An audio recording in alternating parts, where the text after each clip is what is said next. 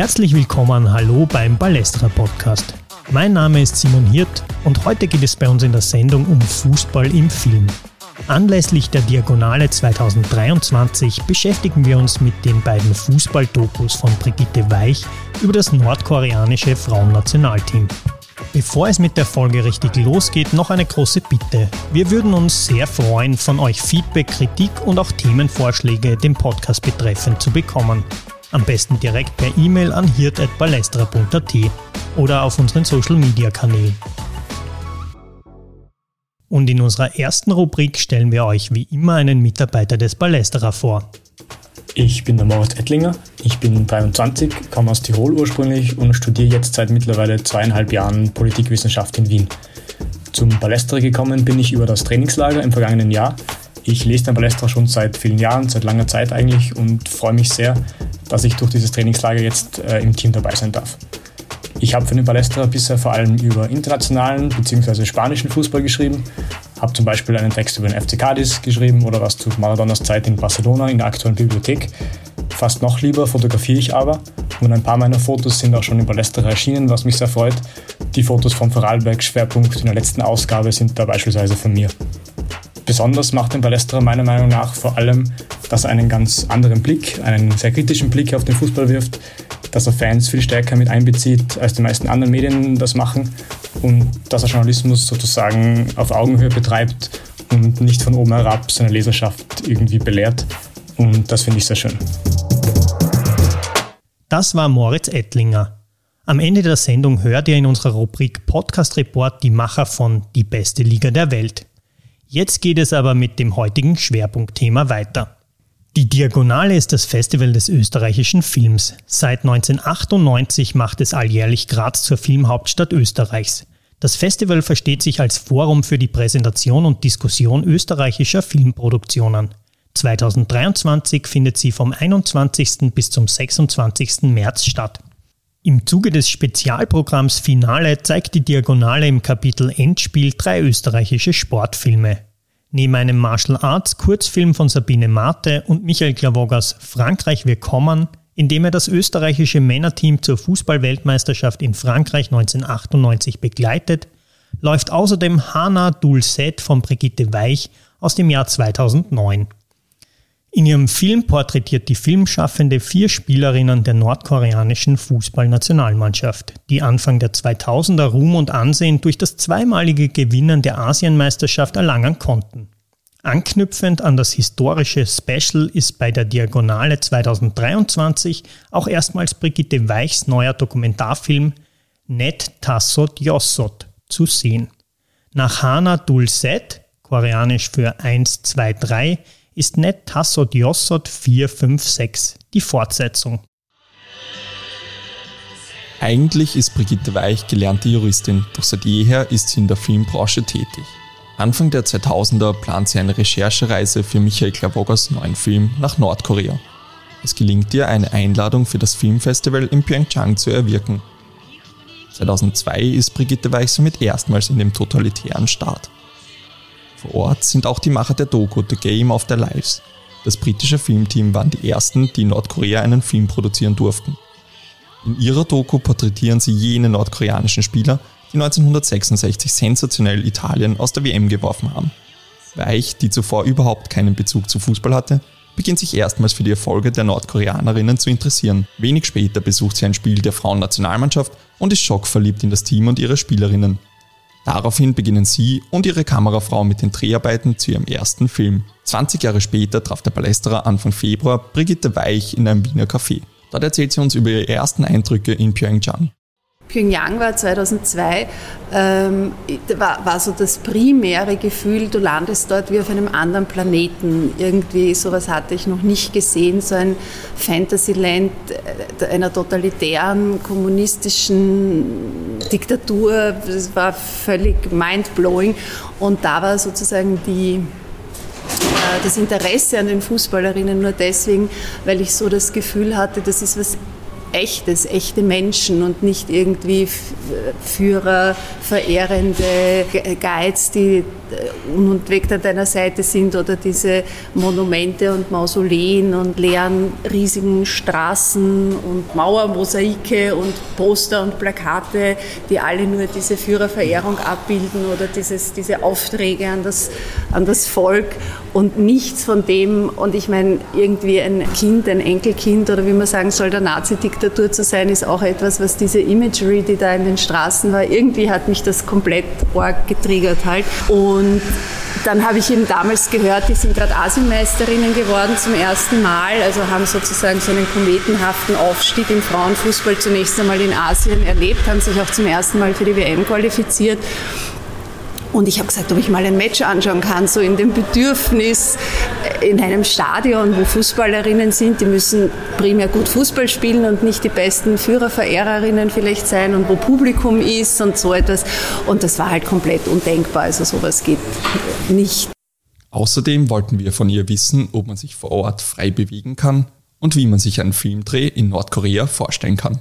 Also zunächst einmal kann man sich in Nordkorea überhaupt nicht frei bewegen. Also da sind äh, Filmarbeiten direkt eine Erleichterung dazu, weil man in Nordkorea tatsächlich, also das war eins, was mich am Anfang am meisten geflasht hat und ich weiß gar nicht, wie ich das, jetzt ist es mir so normal, dass ich, dass man das akzeptiert oder überhaupt versteht, ja, dass man nicht aus dem Flughafen rausgeht und sich ein Taxi nimmt und irgendwo hinfahrt, sondern dass man auch nicht, ich weiß nicht, dass im Hotel kann man sich frei bewegen, aber nicht das Hotel verlassen kann und irgendwo hinspazieren, ähm, sondern eben mit den persönlichen Guides, die man ab dem Aussteigen vom Flughafen zur Verfügung gestellt kriegt, sich nur außerhalb des Hotels bewegen kann und nur auf den Routen, äh, die vorgegeben sind. Und das sind halt äh, Besichtigungen dieser ähm, dieser, dieser Führerorte und zum Beispiel Leute zu treffen, ist ein Ding der Unmöglichkeit. Also ich könnte meine Fußballerinnen nicht treffen, wenn es nicht ein Filmprojekt gibt. Ich war 2018 das letzte Mal in Pyongyang. Es hat sich die, die Finanzierung vom Projekt sehr lang gezogen. Ähm, und ich bin dann das erste Mal touristisch hingefahren mit einer Sprachreise, war ich so drei Wochen vor Ort, um einfach wieder mal im Land zu sein und zu schauen und zu sehen und zu spüren. Und das Fenster meines Hotelzimmers hat hinuntergeschaut auf das Stadion, wo wir zuletzt mit Ramier, mit der kleinen Verteidigerin, die Trainerin geworden ist, gedreht haben. Die hat das Team dort trainiert und ich bin jeden Tag aufgewacht vom Kreischen der Spielerinnen beim Training und es war nicht möglich, das war mir einmal umfallen vom Hotel zum Stadion, sie zu sehen, zu treffen, zu sprechen, herauszufinden, ob sie dort überhaupt noch ist oder irgendjemanden, den ich kenne. Das ist nicht erlaubt. Du brauchst eine Spezialgenehmigung, um mit Leuten, nordkoreanischen Leuten in Kontakt sein zu können. Das führt dazu, dass Weich im Zuge der Dreharbeiten nur sehr selten direkten Kontakt zu ihren vier Protagonistinnen haben kann. Wenn die, die, Aufgabe ist, einen Film zusammenzudrehen, dann können wir uns halt treffen und wenn nicht, dann nicht. Abgesehen davon, dass ich sonst, außer dass das Stadion daneben ist, was Zufall war, ich könnte sie nicht anrufen, man darf nicht miteinander telefonieren. Die haben zwar jetzt Handys, was ich das erste, die ersten Jahre, also Johanna Dulce 2009 2007 haben wir das letzte Mal gedreht, fertig geworden ist, gab es noch keine Handys. Inzwischen gibt es das, aber die dürfen natürlich nicht mit ausländischen Personen telefonieren, abgesehen davon, dass ich kein Koreanisch kann. Sie können nur Koreanisch, also das ist völlig unmöglich, äh, äh Kontakt zu haben. Insofern kannst du, wenn dann irgendwie diese Drehbewilligung da ist, zu den Menschen, die dafür notwendig sind, Kontakt haben, zum Beispiel den Protagonistinnen. Der Platz im nordkoreanischen Nationalteam ist mit einigen Privilegien verbunden. Die vier Protagonistinnen erhalten mehr Nahrungsmittel und dürfen im Vergleich zu einem Großteil der Bevölkerung das eigene Land verlassen. Also schwer zu sagen. Ich habe ja äh, das, was Sie jetzt erwähnen, äh, erst im Nachhinein gewusst, weil, wie gesagt, in den zwei Jahren, die ich Sie davor schon gesehen habe, konnte ich ja mit Ihnen nicht sprechen. Also diese ganzen Informationen über die Ration, größeren Rationen und besseren Bedingungen, das habe ich ja dann alles erst erfahren, wie wir die Interviews in Pyongyang gemacht haben.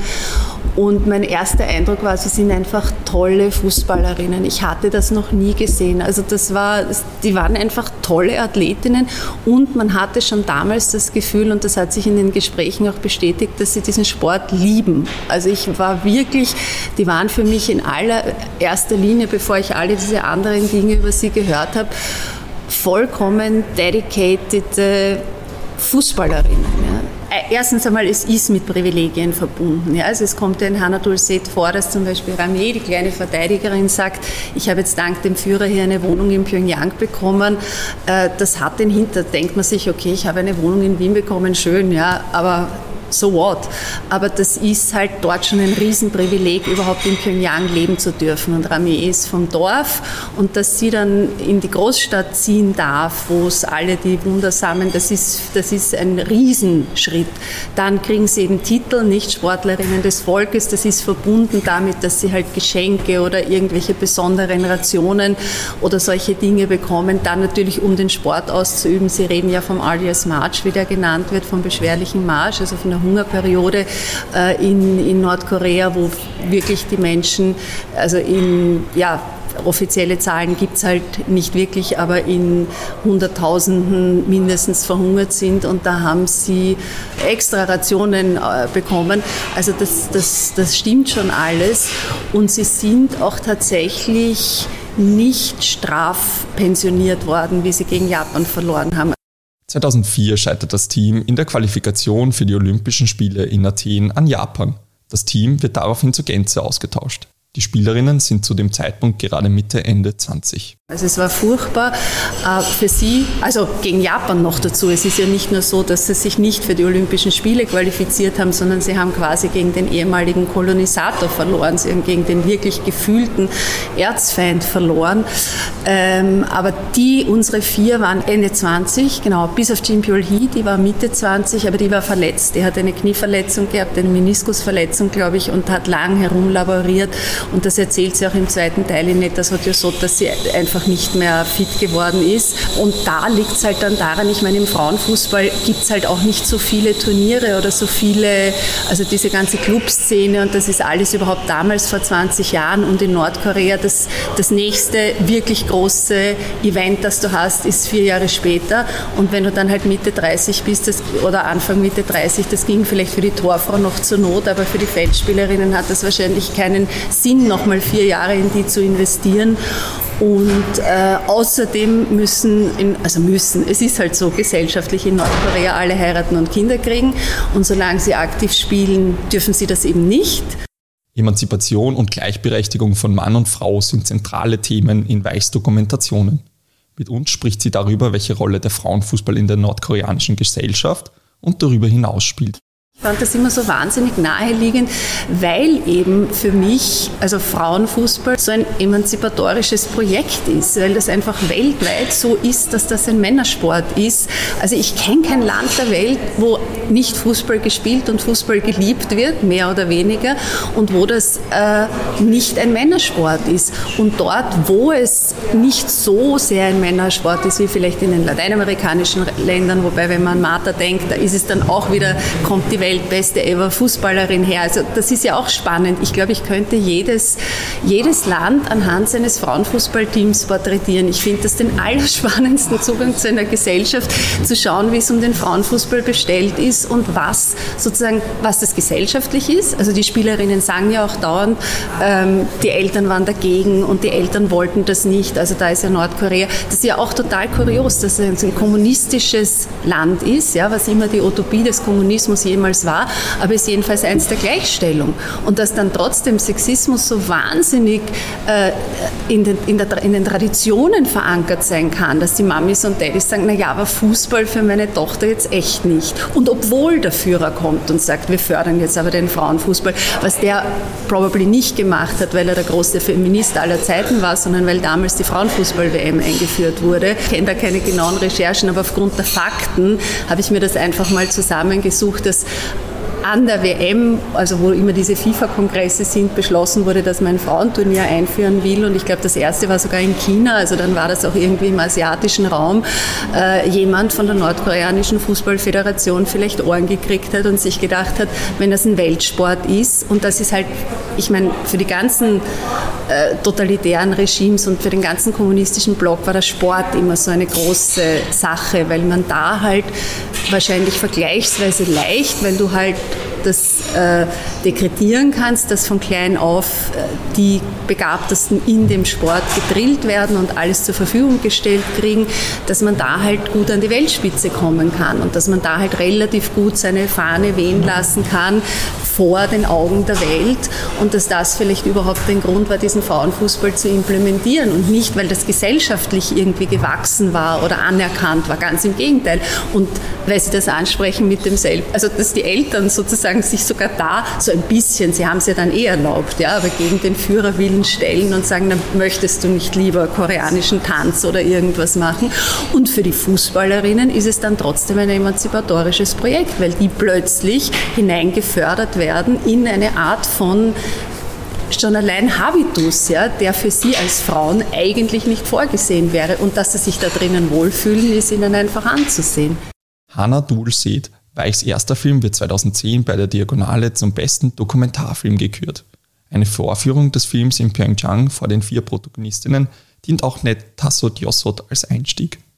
Die allgegenwärtige Führerpropaganda in Nordkorea ist ein fixer Bestandteil beider Filme. Über das Nebeneinander von Propaganda und Kritik erzählt Brigitte Weich dem Ballesterer Folgendes. Es ist eine Mischung. Also zum einen habe ich das Gefühl, dass dieses Führer, äh, unser, für unseren Führer und das und das ist so habe ich anfänglich mir immer dann irgendwie so erklärt, wie überhaupt viel Religiöses, was, was wenn man es bei uns mit Religionsverehrung von irgendwas äh, vor, also vergleichen würde. Wenn ich sage Grüß Gott, ja, dann denke ich auch nicht an Gott und irgendetwas, ja, sondern das ist halt so eine Floskel. Und manche Sachen kommen mir so vor, das, das sagt man halt so, ja. Und dann natürlich vor der Kamera, wenn sie repräsentativ sein sollen, umso mehr. Also wenn wir nach dem Drehen auf ein Bier gehen, ist dann nicht irgendwie, wir verdanken dieses Bier unserem lieben Führer, sondern dann wird halt ganz normal geredet. Aber, also so viel ich höre und lese und weiß, man weiß ja nichts, man weiß ja nur, was irgendwie so, äh, man sich irgendwie zusammenreimen kann, ist es schon sehr, sehr gefährlich. Also irgendwas Anti-Regime-mäßiges zu denken. Ich glaube, das denken die gar, überhaupt die, die, die in dem Regime schon aufgewachsen sind und gar nichts anderes gekannt haben. Also ich sage immer, das war für mich auch ein Impetus, mit ein Impetus des zweiten Films, dass, dass Judith und ich schon von Anfang an immer gesagt haben, naja, wenn es dieses Regime mal nicht mehr gibt, dann fahren wir wieder hin und machen noch einmal einen Film und fragen sie, was sie wirklich denken.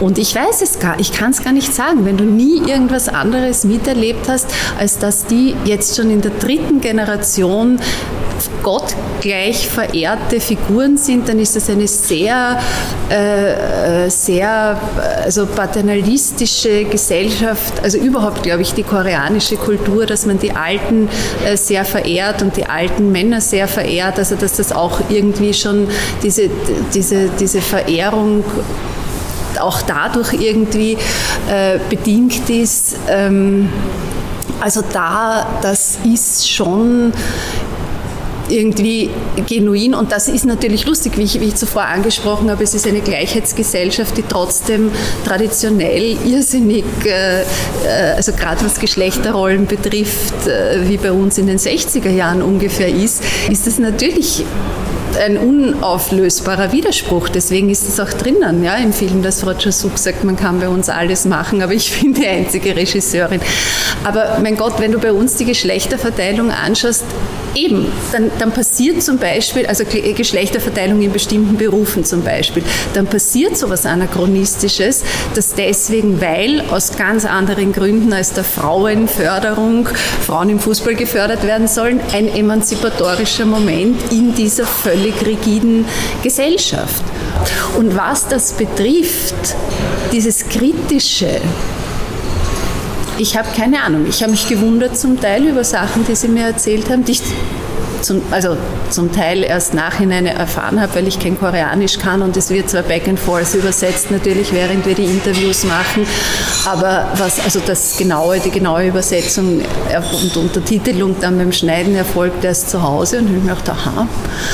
Ob das kritisch ist oder welche Dinge Sie sagen können, ich meine, was wirklich ein Problem ist, ist, ich bin mit Hannah Dulcet, wie wir da einen Rohschnitt fertig hatten, nach Pyongyang gefahren, um ihn dort zu zeigen, genau aus dem Grund, weil ich aufpassen wollte, dass nichts drinnen ist, was irgendjemanden gefährden könnte. Ja.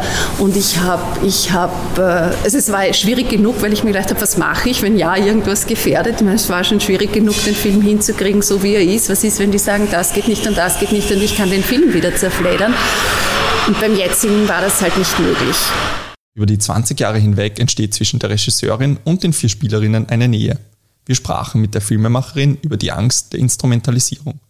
Wir fragten sie, ob ihre Protagonistinnen bei den Dreharbeiten Angst hatten und ob sich Weich Gedanken machte, ob ihr Film vom nordkoreanischen Regime zur Propaganda eingesetzt werden könnte. Der Anfang vom Projekt, ja, ab 2003 bis der Film herausgekommen ist, waren das meine größten Nightmares einerseits, wie man sowas überhaupt hinkriegen kann. Ja, also wie man einen Film machen kann, mit dem das Regime leben kann und der gleichzeitig hier im Westen nicht ein Propagandafilm ist und mit dem das Regime leben kann, ist mir natürlich wichtig in Bezug auf meine Protagonistinnen und alle anderen, die daran mitgewirkt haben. Und naja, ich habe das dann immer so halt weggeschoben. Das war so im Hinterkopf irgendwo und dann habe ich mir gedacht, frei nach Scarlett O'Hara, tomorrow is another day und dann werden wir schon sehen. Und irgendwie ist sich das dann ausgegangen und das Lustige ist, das Regime den Film überhaupt nicht mochte. Also in Hanadul schon, von dem weiß ich es ja nicht, von Netta Sotyosot. Also ich hatte in allen Verträgen und so weiter, dass der Film ihnen, in Nordkorea ihnen gehört und ausgewertet werden kann und sonst irgendwas, was äh, nicht der Fall war. Also sagen wir mal so, es war ein Riesenthema. Ich habe es halt so gut gemacht, wie ich konnte. Ähm, er ist hier, also es gibt schon Leute auch hier im Westen sozusagen, die sagen, aber da hätte man mehr über das Regime bringen müssen. Das ist halt immer so, wenn ein Film dann fertig ist.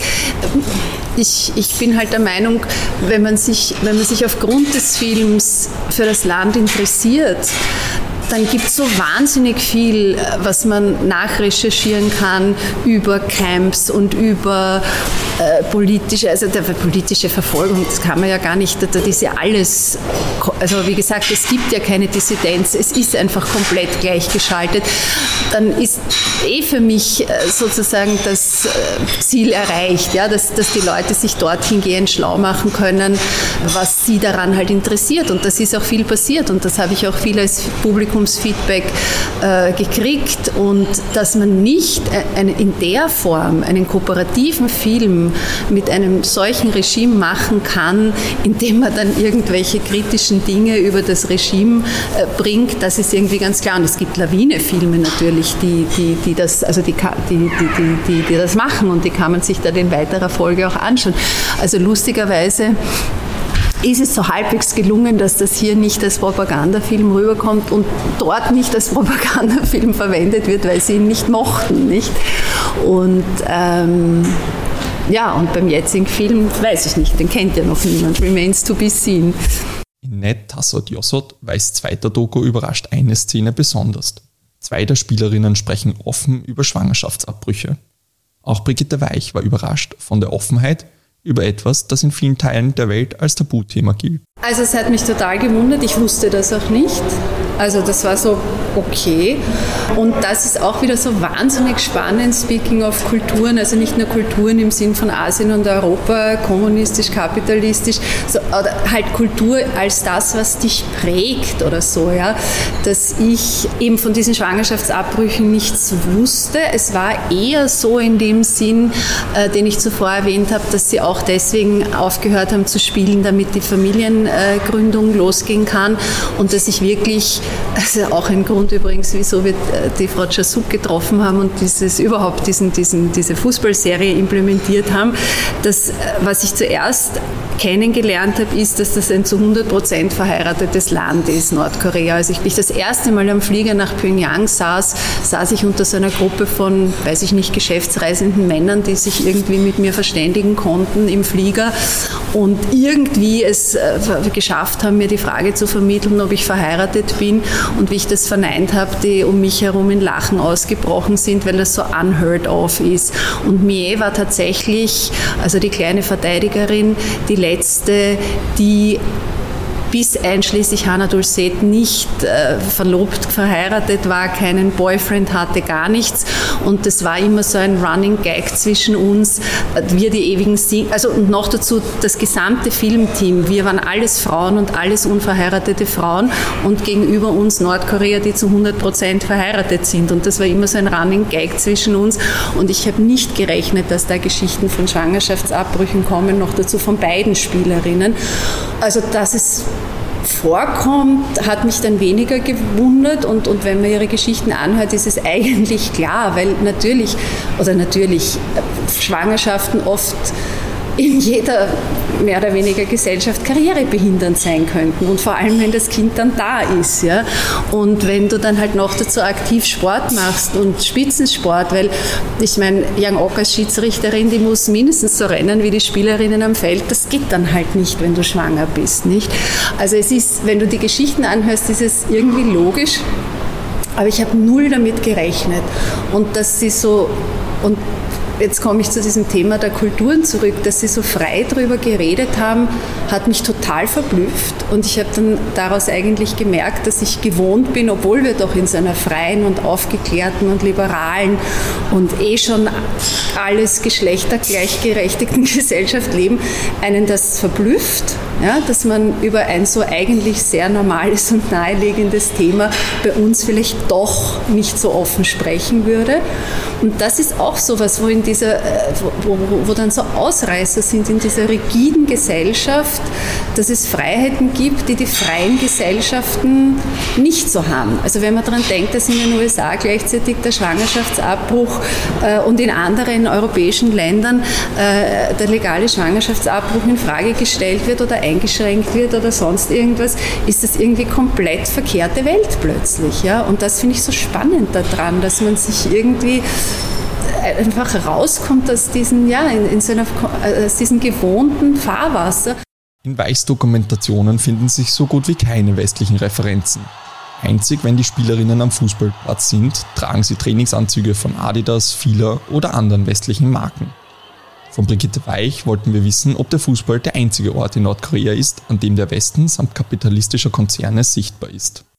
Witzigerweise ist mir das gar nicht so aufgefallen, weil ich sie ja zuerst in diesem internationalen Sportoutfit kennengelernt habe. Ich habe sie ja zuerst das erste Mal in, in Bangkok bei den Asienmeisterschaften, das nächste Mal in den USA bei der WM und das dritte Mal dann in Japan bei der Olympia-Qualifikation und da waren sie halt immer in diese Markenklamotten, also in diese Sport, äh, Sportmarkenklamotten natürlich gekleidet, weil sie ständig am Sport machen waren.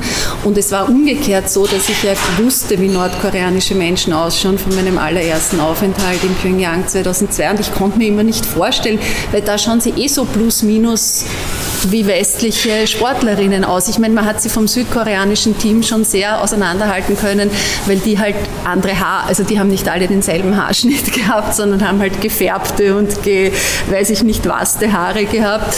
Und das haben die Nordkoreanerinnen natürlich überhaupt nicht. Aber ansonsten haben sie halt vergleichsweise quote unquote westlich ausgeschaut.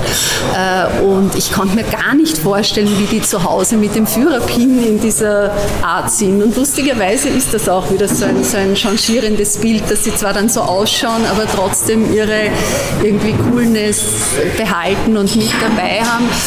Ich glaube, die kriegen das gesponsert. Ich meine, man darf ja nie vergessen, dass das wirklich ein bettelarmes Land ist. Ja? Also das ist ja ständig irgendwie, der, der Adios March lauert ständig um die Ecke. Ich weiß gar nicht, wie, wie die das schaffen, wo sie jetzt schon drei Jahre oder was äh, alles abgeschnitten haben, alles, was, was ihnen irgendwie Devisen und Handel und Wandel bringt, äh, zu überleben. Also die die ich glaube, dass ob das nicht sogar eine Ausstattung ist, die sie von der FIFA kriegen oder irgendeine Form von Sport, also Unterstützung ist, wobei es stimmt schon, sie haben immer andere Marken. Es muss schon mit den Firmen auch zu tun haben, ob und wann das auch unbedingt äh, für die, für die Firmen CI gut ist, ausgerechnet das nordkoreanische Team zu sponsern, weiß ich auch nicht. Vielleicht wechseln deswegen so oft die Marken, weil sie sind ja wirklich in Fila und Adidas und Hummel und den verschiedensten Outfits. Könnte vielleicht mal jemand einen Film von der Seite machen. Zum Ende wollten wir von der Filmemacherin noch wissen, ob nach 1, 2, 3 und 4, 5, 6 auch 7, 8, 9 noch auf ihrer Liste steht. Schauen wir mal. Jol, ich habe, 10 heißt Jol. Ich habe, ich habe gesagt, Jol wird dann der Film sein, wenn das Führerregime vorbei ist. Aber so wie sich der hingezogen hat, ich glaube, so lange lebe ich nicht mehr. Mal schauen. Bringen wir den mal raus. Mit ihren Filmen liefert Brigitte Weich einen bislang unbekannten Einblick in das Leben in Nordkorea. Die Doku glänzt durch seine Klarheit. Weich ordnet die Aussagen in der Doku nicht ein, es gibt keine Stimme aus den Off und auch keine Interviews mit Nordkorea-Experten. Lediglich die Protagonistinnen stehen im Zentrum der Dokumentation. Am 23. März feiert Ned Tassot auf der Diagonale in Graz seine Premiere. Einen Tag später läuft der Film ein zweites Mal. Außerdem wird auch Weichs erster Film, sowie Frankreich willkommen, von Michael Klavoger gezeigt. Der Palästerer hat die Patronanz über die Sportfilme übernommen und freut sich, sie vor Ort dem Publikum präsentieren zu dürfen. Das Interview mit Brigitte Weich führten Jakob Rosenberg und Nikolaus Lendl. Zum Abschluss unserer heutigen Sendung stellen wir euch in unserer Rubrik Podcast Report einen interessanten Fußball-Podcast vor. Wir haben mit den Machern von Die beste Liga der Welt geredet und hier stellen sie euch ihren Podcast kurz vor. Fabio Schaub ist der wahrscheinlich jüngste Sportdirektor Österreichs, beim SC Weiz in der Regionalliga Mitte im Übrigen und schaut zu viele Spiele der Admiro 16. Peter K. Wagner ist preisgekrönter Fußballjournalist, unter anderem ist er ständiger Mitarbeiter eines gewissen großartigen Fußballmagazins namens Ballesterer und trinkt montags am liebsten Gingerbeer, nur wenn Junior trifft. Gemeinsam binge-watchen wir nicht Premier League. Oder streamen La Liga. Für uns gibt es nur eine beste Liga der Welt, die österreichische Bundesliga. Immer dienstags in der Früh gibt es eine neue Folge. Äh, immer mit dabei zwei Liga 2 Fragen und das DBLDW-Orakel, das manche auch als die große Zerstörung bezeichnen. Immer Quiz. Ja, immer Quiz. Äh, es gibt alle zwei Monate gibt es auch eine Bonusrunde, bald mit äh, Thomas Sieverberger. Und es gibt tatsächlich immer ein Quiz und deswegen gibt es jetzt auch ein Quiz für die Hörerinnen äh, des Ballesterer Podcasts. Äh, ganz exklusiv. Hashtag DBLDW. Quiz. Seit wann gibt es die Podcast gewordene Liebeserklärung an die österreichische Bundesliga? Seit wann gibt es den Podcast Die beste Liga der Welt? A. Seit 2018, mit kurzer Unterbrechung zwischen April 19 und Juli 20, als Fabio Schaub bei seinem Herzensverein GAK als Teammanager und Assistent der sportlichen Leitung tätig war.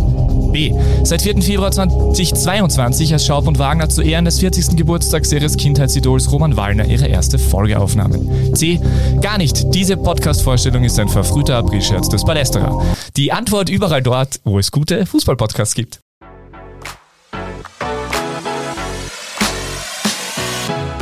Unsere nächste Ausgabe hört ihr dann Ende März und da geht es um finanzielle Missstände im Fußballunterhaus. Wir freuen uns, wenn euch die Sendung gefallen hat. Noch mehr freuen wir uns aber, wie schon gesagt, wenn ihr uns Feedback, Kritik oder Anregungen zukommen lasst. Mein Name ist Simon Hirt, ich sage auch im Namen der Balestra Podcast Redaktion, das sind Nikolas Lendl, Sebastian Hinterwirt und ich. Danke fürs Zuhören und bis zum nächsten Mal beim Balestra Podcast.